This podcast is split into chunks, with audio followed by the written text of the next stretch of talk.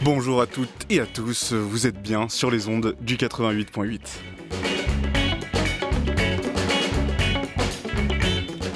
Vous l'avez compris à ce magnifique générique, c'est l'heure du nez dehors. Une heure pour vous, chers auditoristes, d'en apprendre un peu plus sur celles et ceux qui font la culture marseillaise et pas que. Alors installez-vous bien et préparez-vous à voyager dans la cité phocéenne et ses alentours. Mais surtout, n'oubliez pas, vous pouvez écouter et réécouter tous les épisodes de cette émission sur vos plateformes de streaming favorites. Et si vous ne pouvez pas nous écouter en direct aujourd'hui, n'oubliez pas la rediffusion ce vendredi à 18h. C'est Antoine au micro et je suis accompagné du plus beau de tous les techniciens derrière la console, c'est Papy. Merci Papy.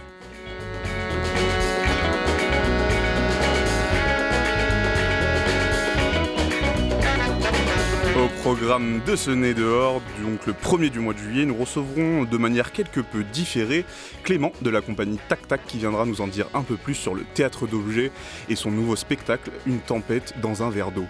Ensuite, Jean-Baptiste de la Grenouille viendra nous parler de l'art de l'écoute, le créneau et des futures séances d'écoute au Vidéodrome et bien d'autres actualités.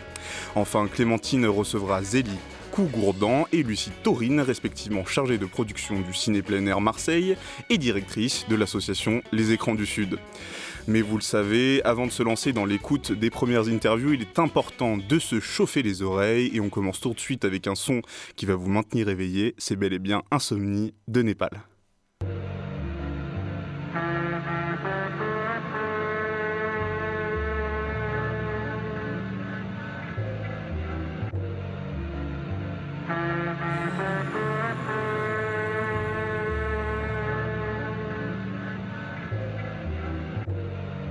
Braqueur. C'est s'assurer de prendre un coup de crosse par les La question c'est est-ce que t'es chaud de tenter la balle dans la tête?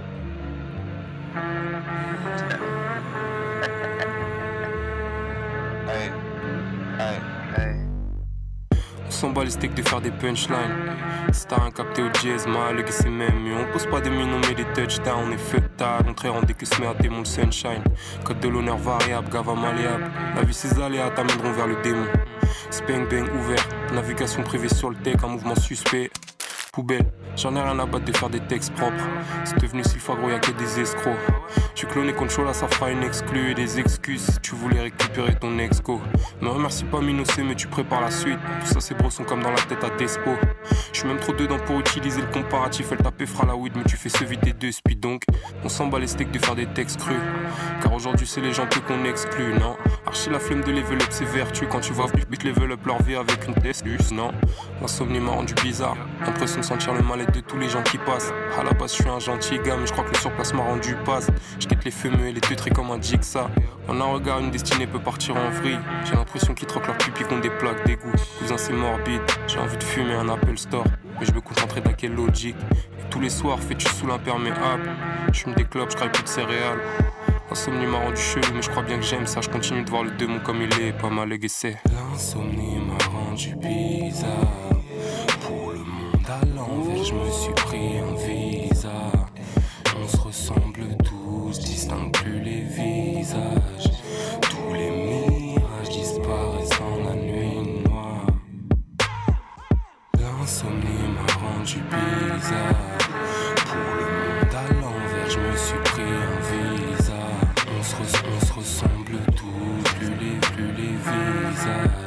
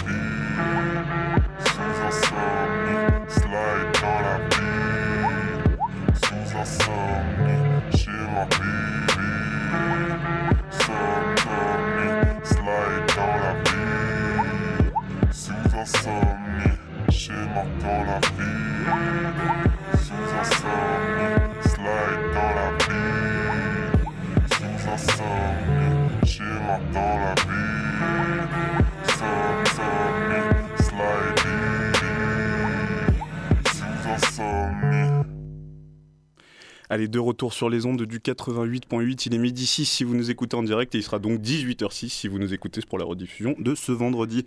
Je ne suis plus tout seul dans le studio, vous l'entendez peut-être, Pauline m'a rejoint. Donc Pauline, tu as, tu as, tu as fait l'interview de Clément de la compagnie Tac Tac. Tu veux nous en dire un peu plus avant qu'on s'écoute donc ce PAD euh, quelque peu en différé? Oui, euh, bonjour à tous. Ben, hier, euh, Clément Montagnier, du est venu euh, nous rejoindre dans les locaux de Radio Grenouille pour nous parler de son dernier spectacle qui s'appelle Tempête dans un verre d'eau. Alors, c'est un spectacle qui a été créé par la compagnie Tac Tac, qui est une compagnie de théâtre d'objets. Donc, sa visite fut aussi l'occasion d'en savoir plus sur cette forme de théâtre méconnue, mais poétique et profonde à la fois. Ça va être une interview quelque peu spéciale. On, on vous laisse écouter ça, chers auditeurs oui, c'est parti. Allez, let's go. Bonjour à tous, vous êtes toujours bien sur Radio Grenouille et avec nous aujourd'hui Clément Montagnier, auteur, metteur en scène, comédien et co-directeur artistique de la compagnie Tac Tac. Basé à la Friche et associé avec le théâtre de cuisine, la compagnie Tac Tac explore le théâtre d'objets. Nous l'accueillons aujourd'hui à l'occasion de la sortie de leur dernière création, le spectacle Tempête dans un verre d'eau. Bonjour Clément. Bonjour Pauline. Merci d'être euh, parmi nous. Alors, euh, en discutant de, ta venue ici sur Grenouille, a émergé l'idée que tu viennes accompagner. Eh bien oui, je suis venu avec mes objets, euh, notamment quelques objets qui sont un peu phares, quelques objets phares du, du théâtre d'objets, quoi. Ok, trop bien. eh bien, alors on va vous expliquer notre proposition. Mais donc pour répondre à mes questions, tu vas choisir un ou peut-être plusieurs objets qui vont servir d'amorce. Alors on verra bien où ce petit voyage nous mène. Euh, voilà, c'est une proposition, pas une obligation. et euh, peut-être aussi au passage, euh, si tu as envie de nous raconter si ce sont des objets que tu as déjà utilisés sur scène ou peut-être quelle est leur histoire, n'hésite pas à en dire quelques mots. Voilà. Ok, pas de problème. T'es prêt? Je suis prêt. Ok, super. Alors Clément, est-ce que tu pourrais, on va commencer simple je pense, mais peut-être choisir un objet pour nous parler du théâtre d'objets? Alors je vais choisir euh, sans hésiter le petit chalet, là, ici, un petit chalet en bois. Euh, alors à l'époque, ça devait coûter, c'était en francs, hein, je pense. Petit souvenir de montagne, voilà. alors c'est un objet d'origine d'un des créateurs du, théâtre d'objets, Christian Carignon. Il l'a utilisé dans un spectacle et aujourd'hui il me l'a transmis. Donc j'utiliserai ce, petit chalet pour parler du théâtre d'objets parce que pour moi c'est un peu comme un refuge quoi. On, à l'intérieur de ce petit chalet, dans ce, je peux inventer, euh, je peux aller en montagne, je peux retourner dans ma terre natale de Picardie. Euh, euh, le théâtre d'objets pour moi c'est un refuge quoi. On peut faire ce qu'on veut dans, dans le théâtre d'objets quoi. Ok. Voilà. Est-ce que tu as un style d'objet? Est-ce qu'il y a des objets qui permettent mieux de, raconter, de porter tes histoires euh, bah, Là, je prendrais le T-Rex euh, sans hésiter, puisque le T-Rex est un objet phare. Donc, c'est un T-Rex vert, hein, assez effrayant quand même. Euh, on voit ses muscles, on voit tout. quoi. C'est un, un, jouet pour enfants. Hein. la passion que j'avais pour le. et que Marie Carignon, d'ailleurs, ma collègue, avait pour le. On, a tous les deux pour le, le Jurassique. Et c'est souvent, on utilise quand même des jouets pour enfants, parce qu'il y a une part d'enfance dans le théâtre d'objets. Alors ça s'adresse pas qu'à des enfants, ça peut être aussi pour des adultes, mais les jouets pour enfants sont, sont bien pour le développer euh, l'imaginaire. Voilà, je dirais que c'est ça, le T-Rex.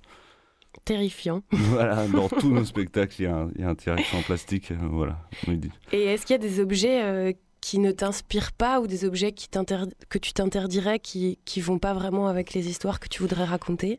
L'objet alors là, pour répondre à un objet, un objet, j'ai pas fait gaffe, mais je suis venu avec, c'est mon téléphone portable, par exemple.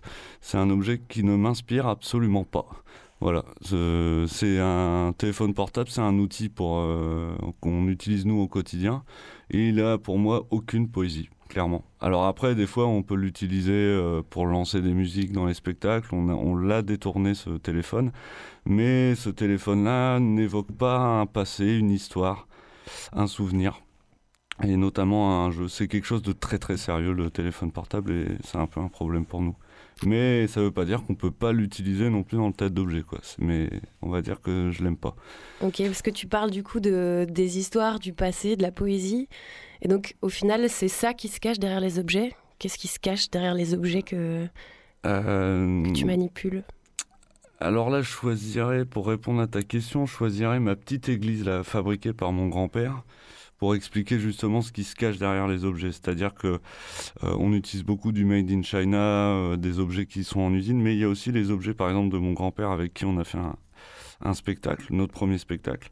Et derrière cet objet-là, moi, je vois les mains de mon grand-père.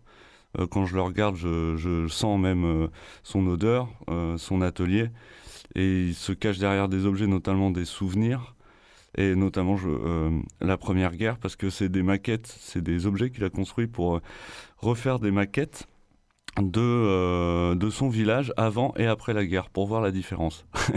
Donc c'est que des choses à des époques différentes. Donc c'est Derrière l'objet, il y a un souvenir, il y a une histoire, il y a la grande histoire avec un grand H et la petite histoire, la mienne, qui est celle d'un petit-fils avec son grand-père.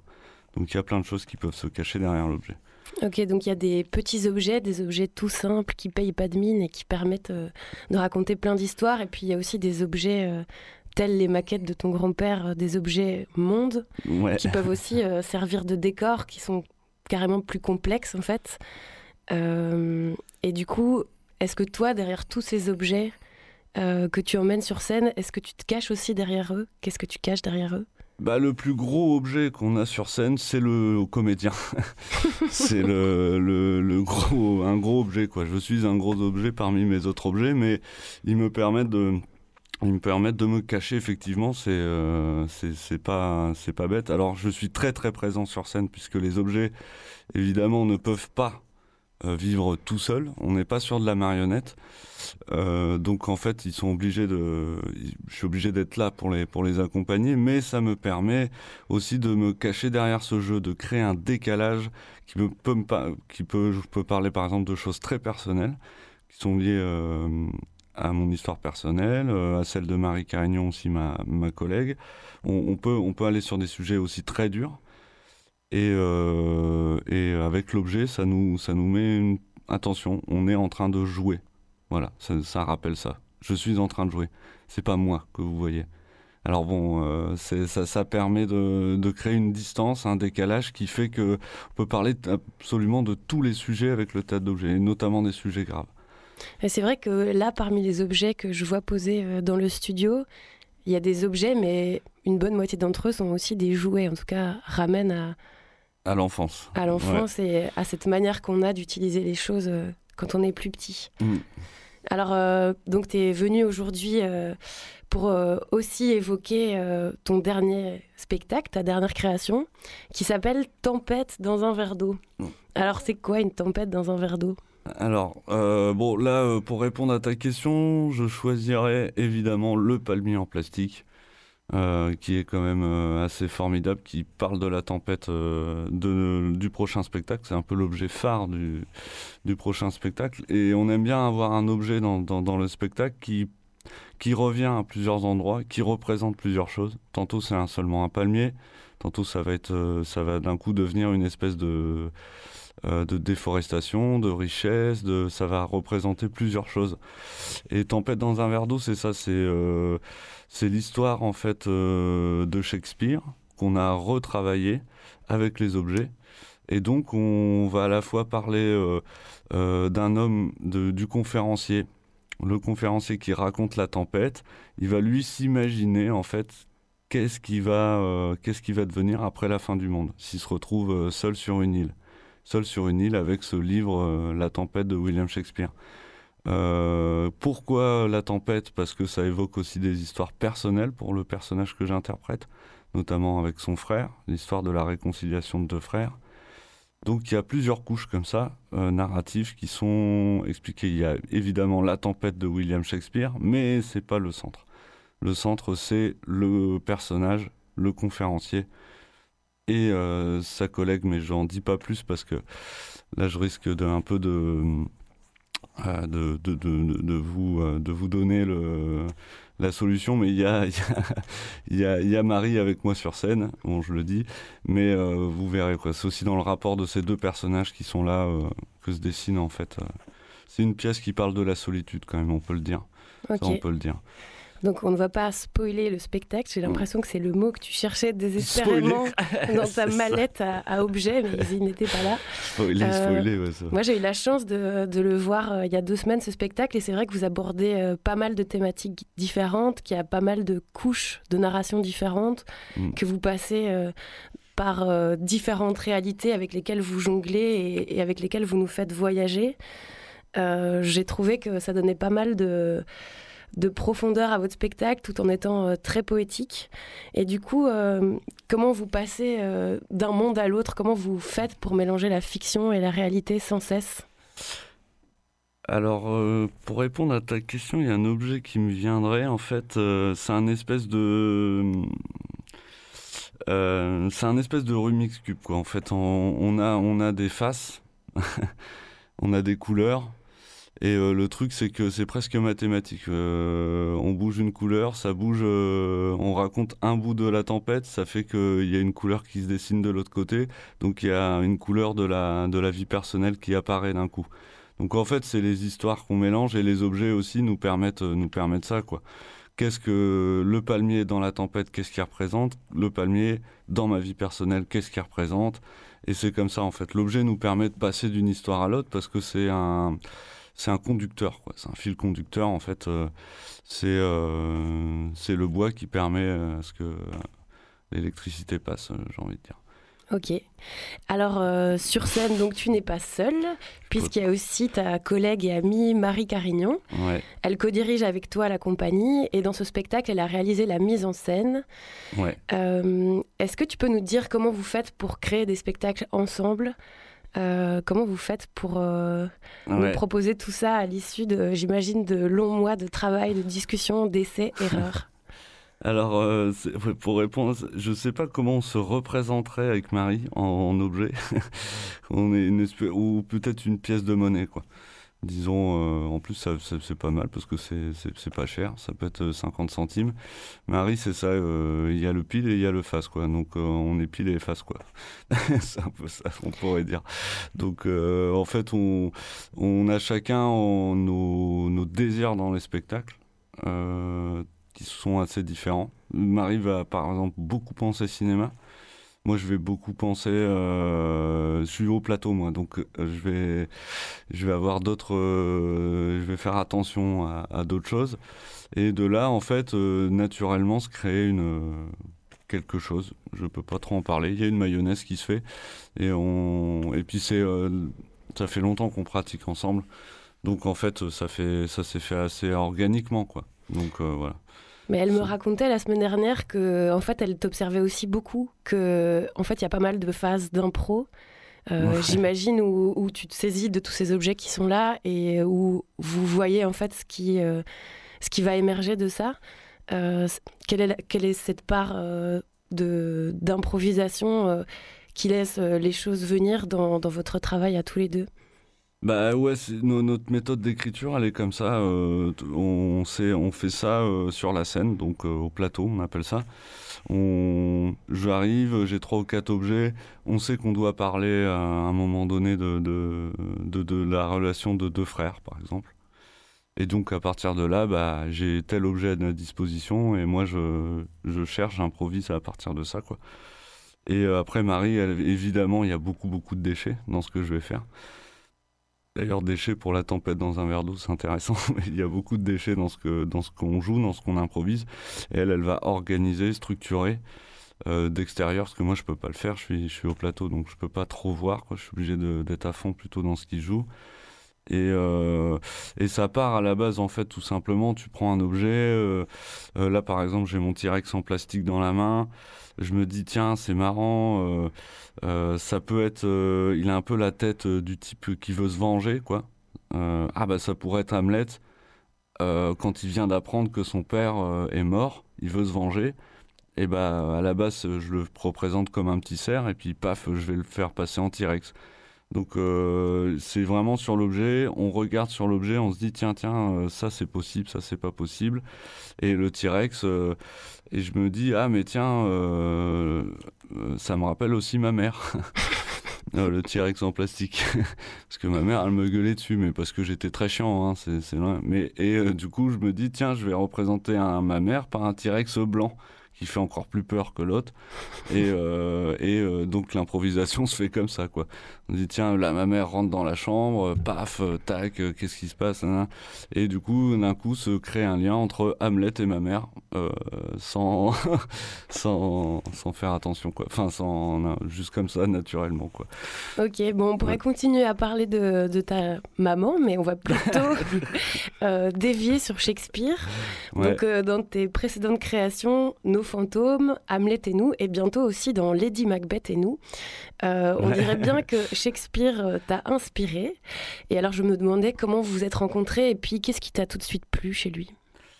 Alors, euh, Shakespeare, c'est, je pense, un de mes premiers spectacles. J'avais 8 ans. Et d'ailleurs, d'ailleurs, non, je vais vous parler d'un spectacle parce que c'est, c'est Macbeth, Macbeth que j'avais ah, lu. Il y, a Macbeth, et c'est marrant, tu as dit Macbeth, mais c'est, je crois, hein, mais c'est très très drôle parce qu'il y a un spectacle qui s'appelle euh, Macbeth, donc c'est euh, avec que des, que des insectes. Ça, j'ai vu ça, j'avais 8 ans.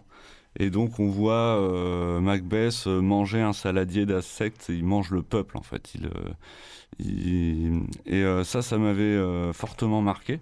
J'avais absolument rien compris parce que j'avais 7 ans mais je me souviens d'un type horrible manger des insectes.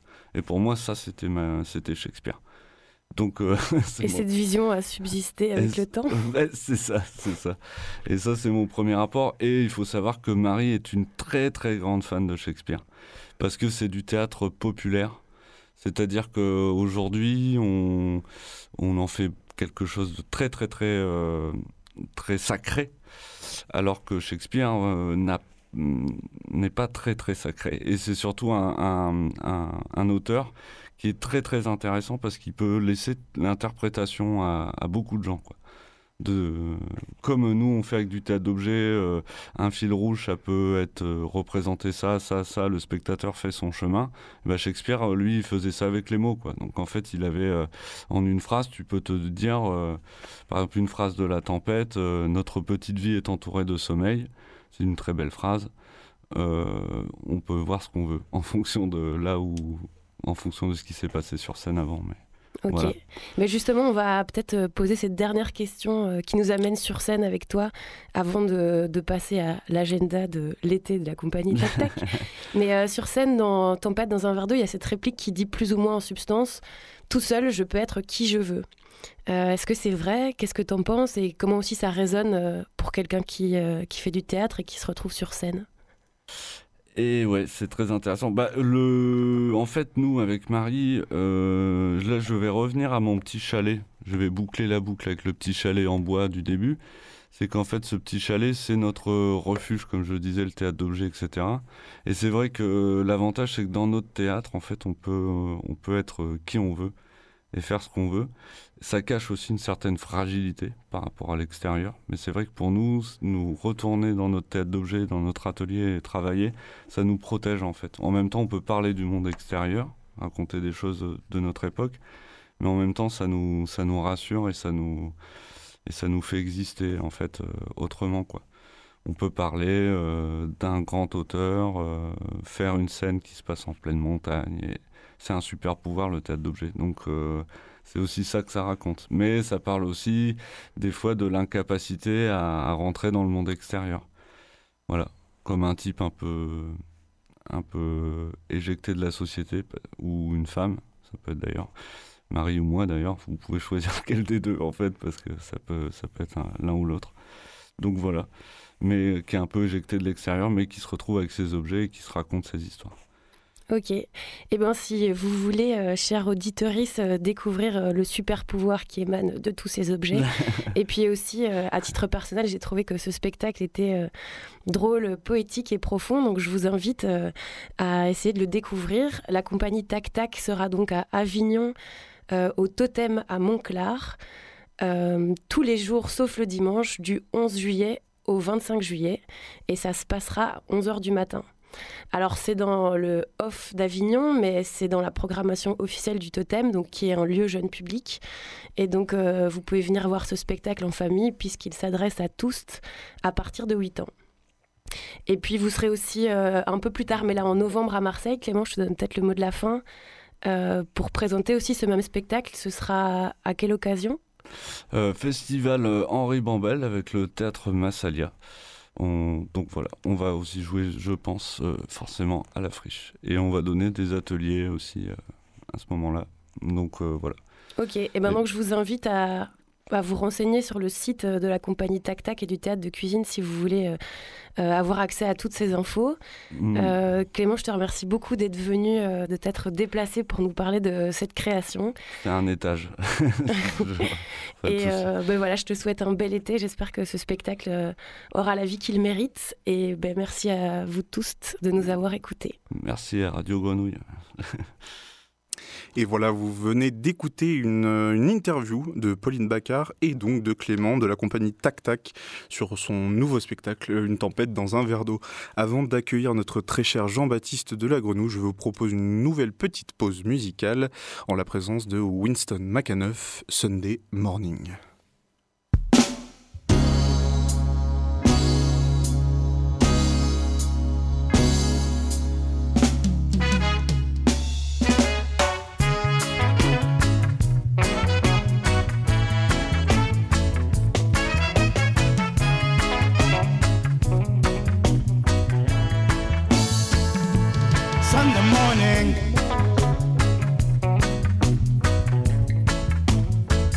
Good morning.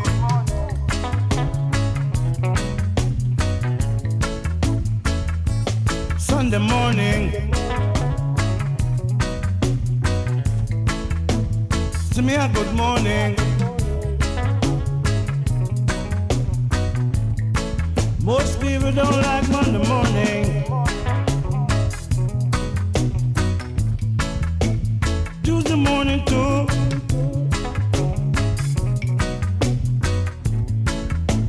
They don't like Wednesday morning.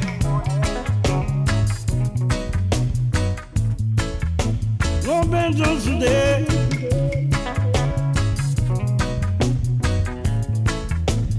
Thank God it's Friday. I got my band to play.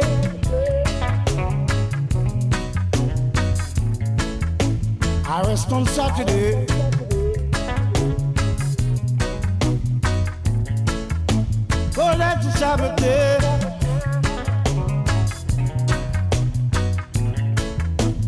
Uh, Sunday morning. See me a good morning.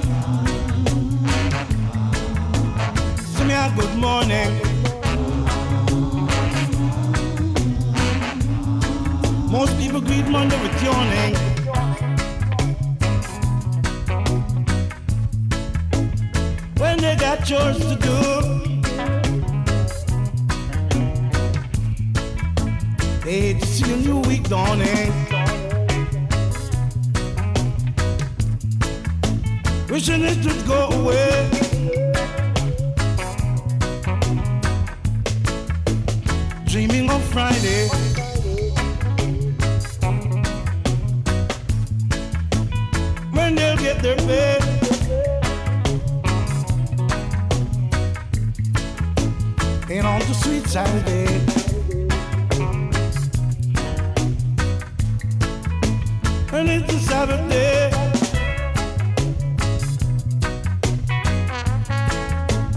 Uh, Sunday morning. Send me a good morning.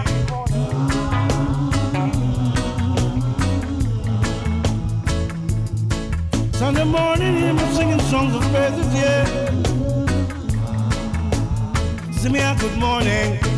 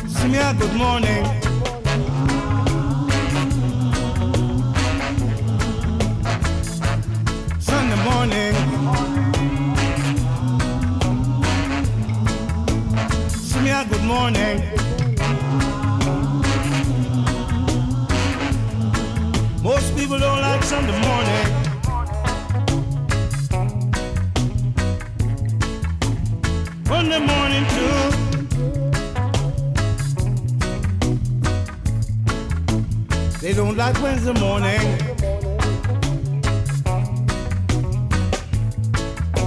No Ben Johnson Day.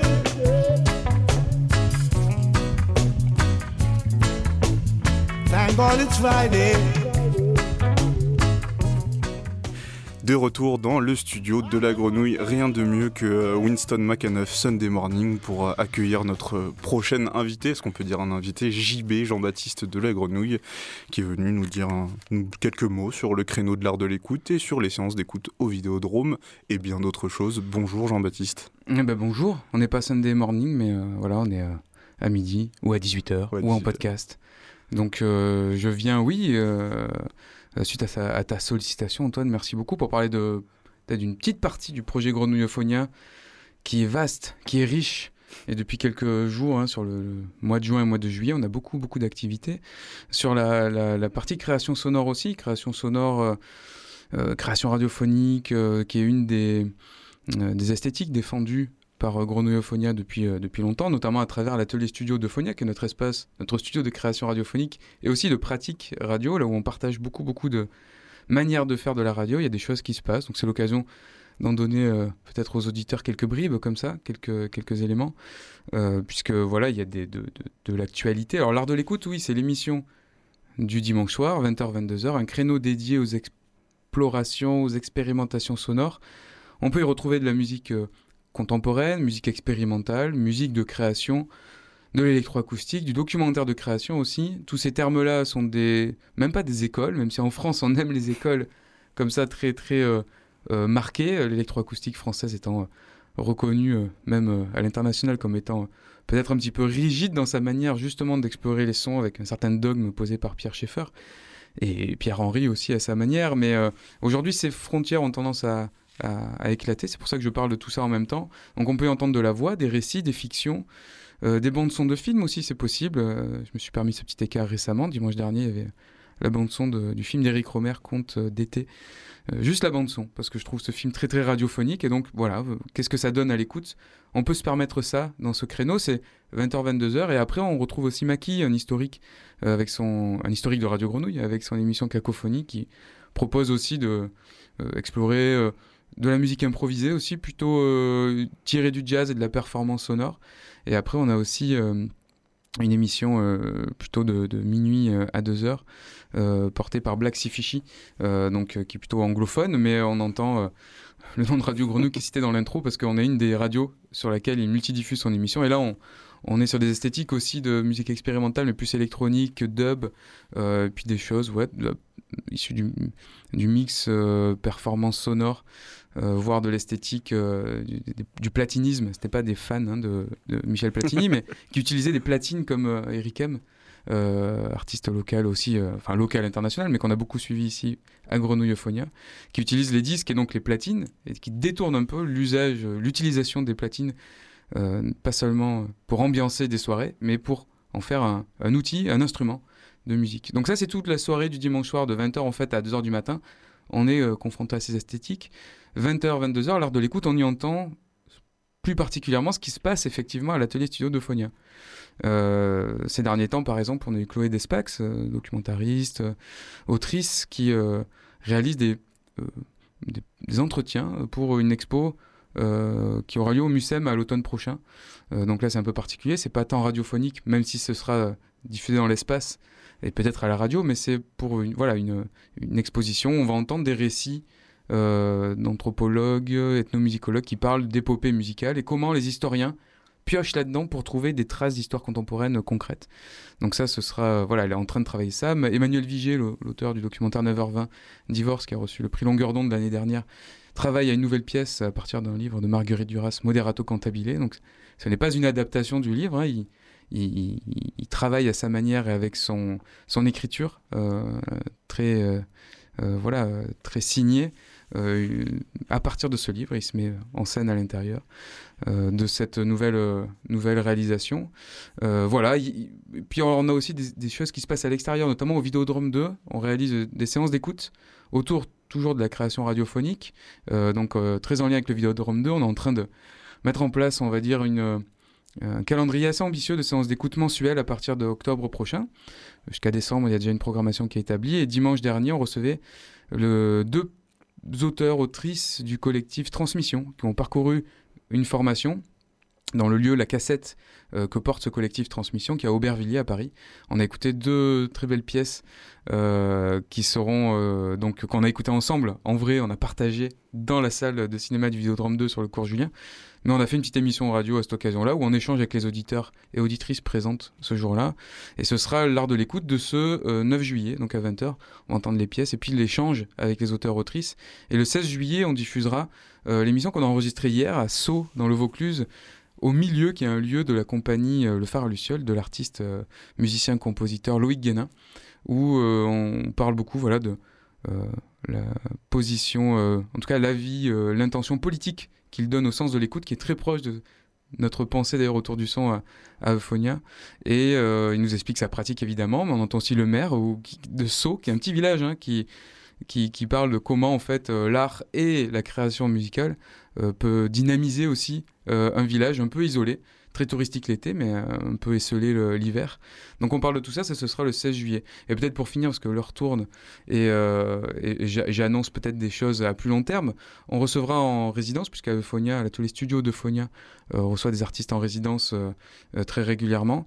Diane Barbet, Diane Barbet qui est une compositrice, artiste française installée à Berlin, qui viendra donc du 25 septembre au 11 octobre prochain, donc à l'automne, travailler sur de la lutherie végétale à partir d'un projet qu'elle veut collectif. Elle va travailler avec des participants à construire des instruments, euh, toujours dans ce rapport au son et à l'écoute qu'on aime bien euh, valoriser euh, à Euphonia, parce que pour nous aussi c'est politique en termes d'attention au monde, de comment on écoute. Et elle est à cet endroit-là.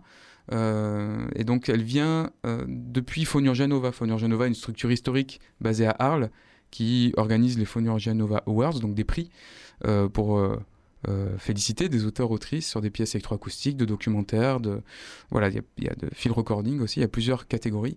Et il y a aussi des résidences qui sont proposées. Et donc, euh, nous, nous sommes à l'atelier studio de Phonia, un des lieux qui reçoit des artistes en résidence issus de, cette, euh, de ce, concours Fournir Genova Awards. Donc, Diane Barbet viendra en octobre. On va travailler avec elle. Voilà, plusieurs dispositifs de création à partir d'instruments végétaux avec des gens.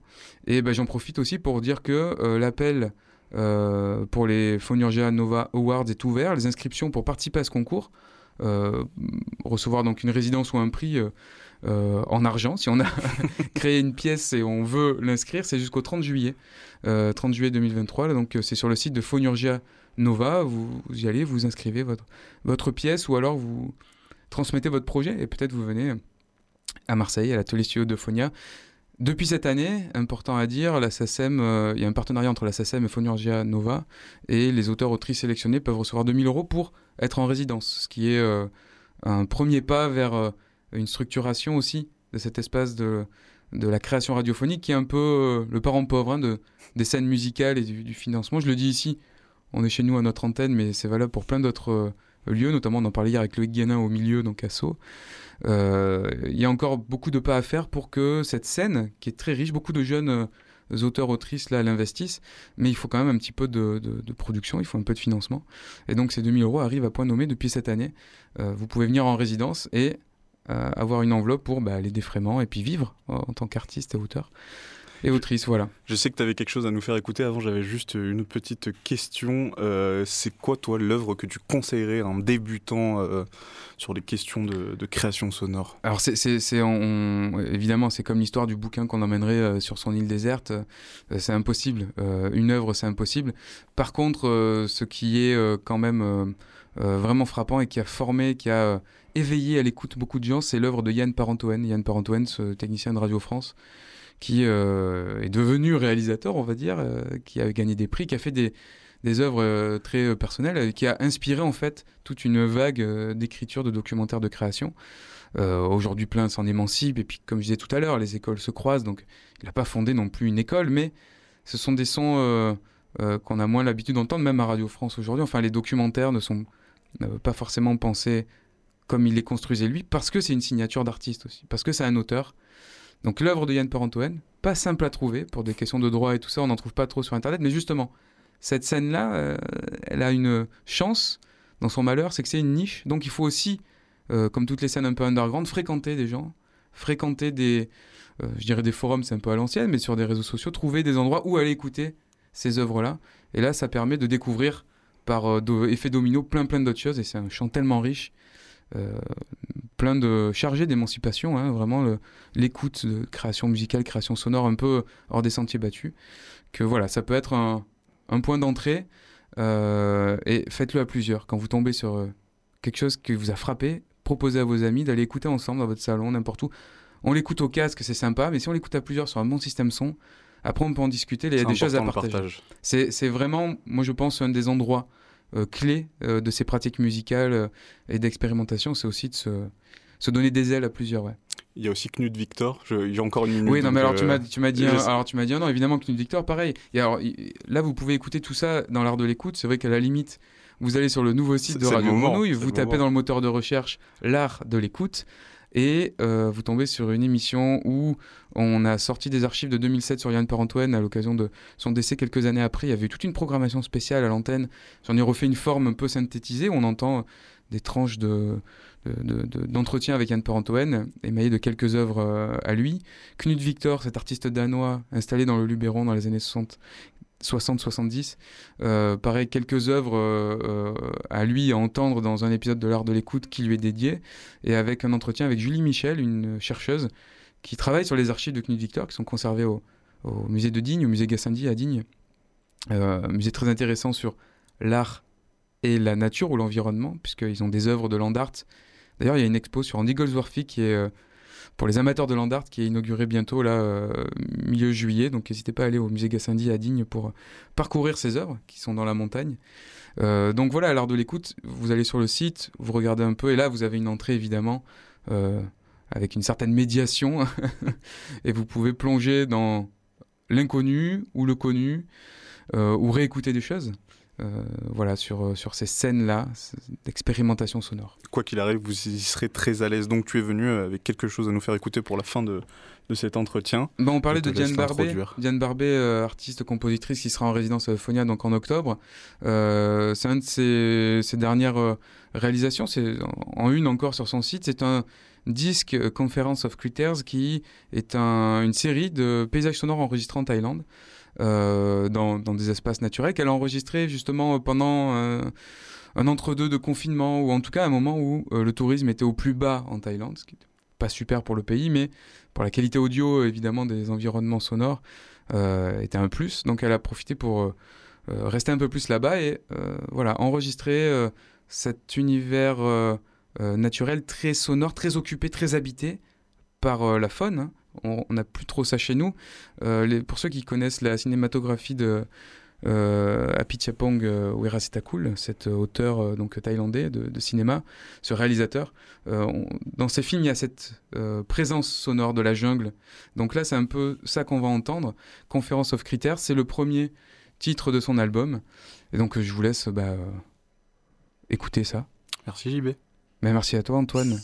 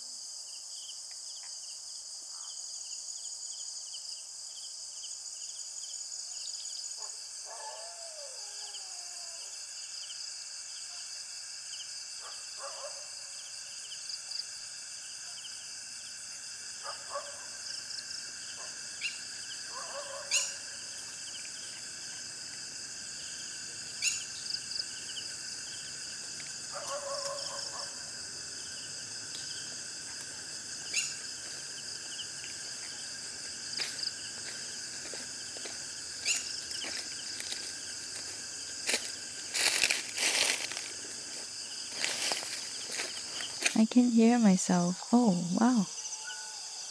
Like this.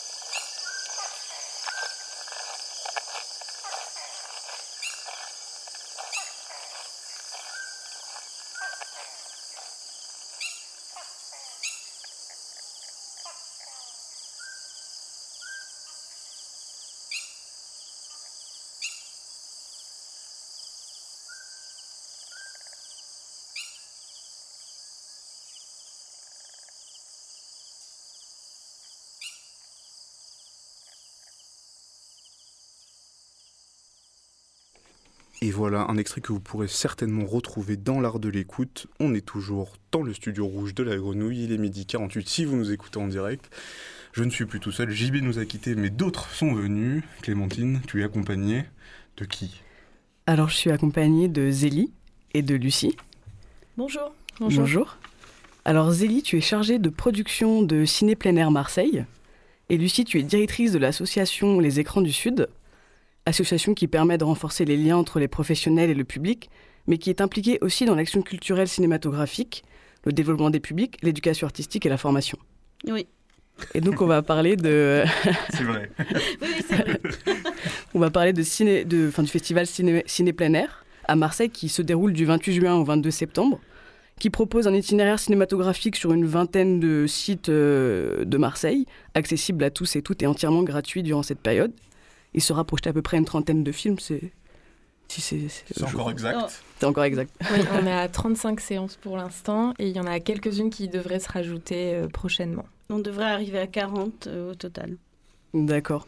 Peut-être que je vous laisse euh, présenter un peu plus les écrans du Sud, l'association et comment les écrans du Sud travaillent sur le festival Ciné plein air, du coup.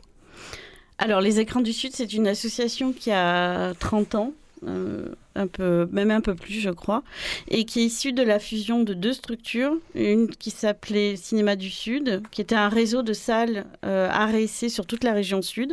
Et c'est toujours le cas, puisque à l'heure actuelle, on a 50 salles sur toute la région qui sont adhérentes.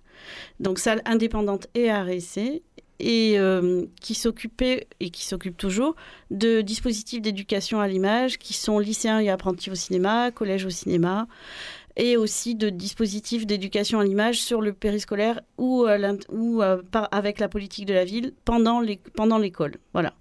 Donc ça, c'était les activités principales. Euh, suite, il y a eu une fusion avec l'association Tilt qui organise le, qui organisait le ciné plein air depuis aussi de, de, très nombreuses années. Et voilà. Et ensuite euh, est né le site Séance spéciale, qui est euh, un site internet accessible à tous qui recense comme son, veut son nom, toutes les séances spéciales, tout ce qui se passe avant première, présentation, euh, conférence, autour du cinéma. Donc si un jour vous voulez savoir euh, quoi faire dans la région autour du cinéma, on est censé recenser tout ce qui s'y passe, et notamment les festivals. Et voilà, et parmi les festivals, euh, on s'occupe aussi donc du ciné plein air, euh, qui est, on y tient un événement gratuit qui, qui a lieu à Marseille dans quasiment tous les quartiers. Et, euh, et, qui s'adresse à tous les publics, qui, qui est sur, sur plusieurs sites différents, mais je vais laisser Zélie un peu expliquer ce que c'est. Oui, alors du coup, cette année, c'est la 28e édition Euh, qui a commencé donc euh, le 28 juin. On a fait notre ouverture euh, en partenariat avec le Festival de Marseille et la Citadelle de Marseille, qui nous ont accueillis donc pour une très belle séance. ensuite, on sera vraiment dans des endroits très très différents à Marseille et la plupart des séances sont en partenariat avec des lieux, des structures. Donc, on travaille avec plusieurs mairies de secteur, avec des centres sociaux et le Centre de culture ouvrière. Euh, les musées de la ville, le MUSEM, euh, voilà, et d'autres structures. Et, euh, chaque film, en tout cas la programmation est vraiment pensée en fonction des lieux, en fonction des, structures avec lesquelles nous sommes en partenariat. voilà, donc c'est un, travail, on va dire, d'équipe parce que voilà, on, essaye toujours de préparer cette programmation vraiment en lien avec les partenaires du ciné plein air.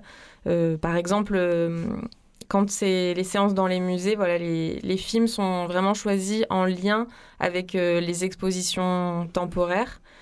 Donc, euh, par exemple, euh, en ce moment, au musée Borelli, c'est une exposition sur le thème de l'Asie fantasmée. Donc, forcément, on a travaillé la programmation en fonction avec Le secret des poignards volants et le film indien Le salon de musique qui, est qui sera joué dans sa version restaurée. Eh bien, merci. Vous avez anticipé beaucoup de mes questions. Euh, c'est comme ça qu'on devrait bien préparer. Euh. Mais je note, c'est vrai que dans la programmation, euh, on a aussi des films plus confidentiels. Donc, on a vraiment, vous avez fait le choix de l'éclectisme.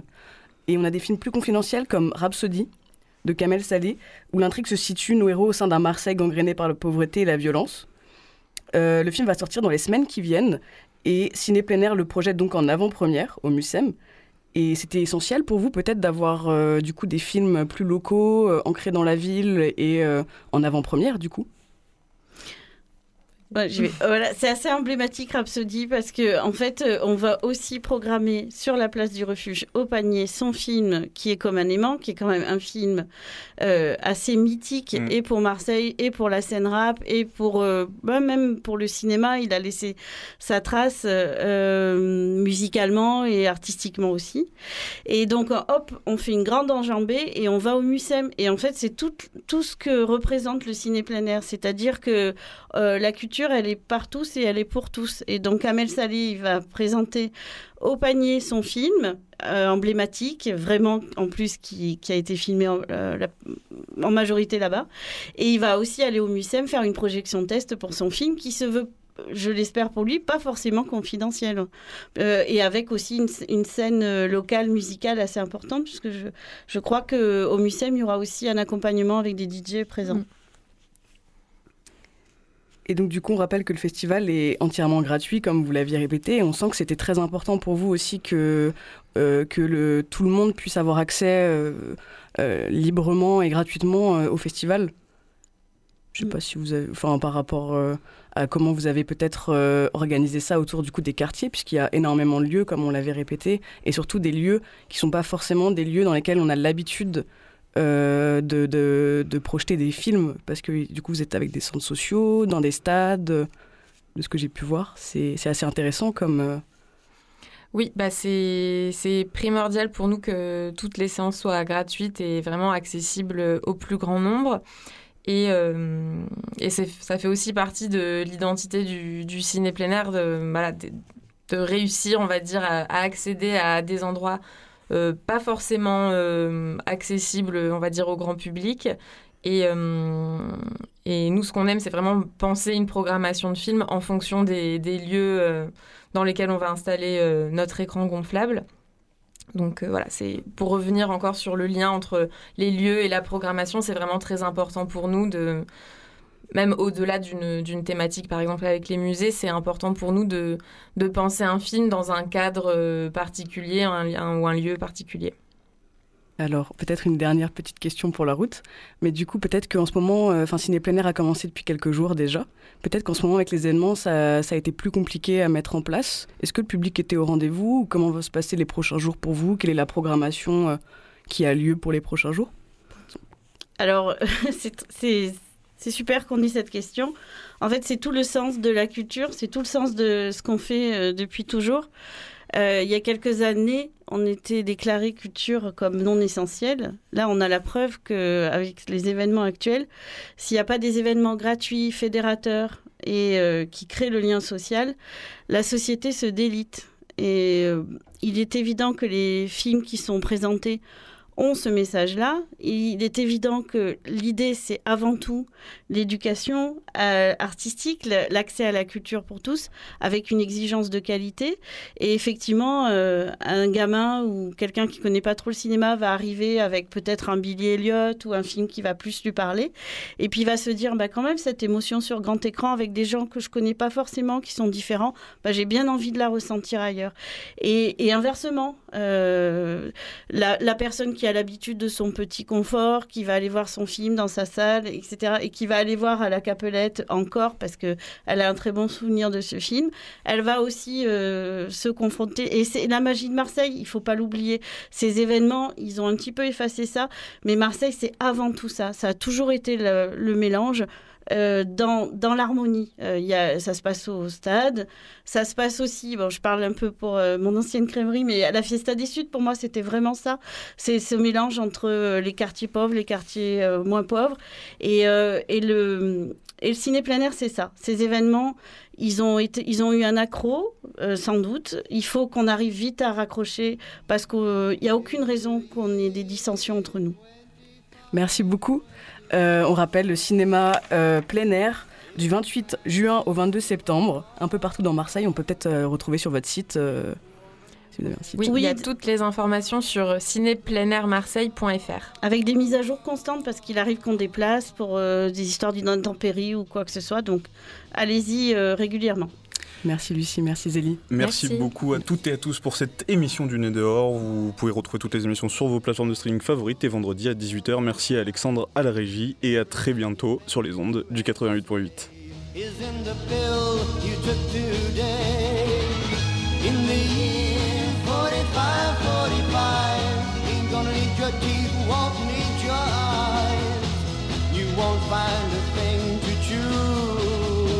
nobody's gonna look at you.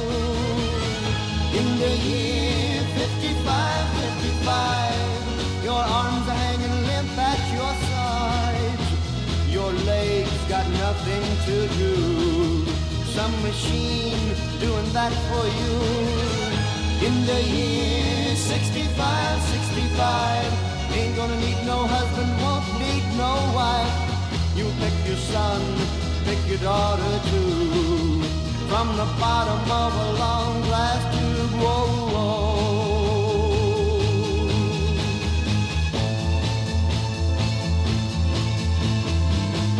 In the year 7510, if God's a coming, he ought to make it by then. Maybe he'll look around himself and say, Guess it's time for the judgment day in the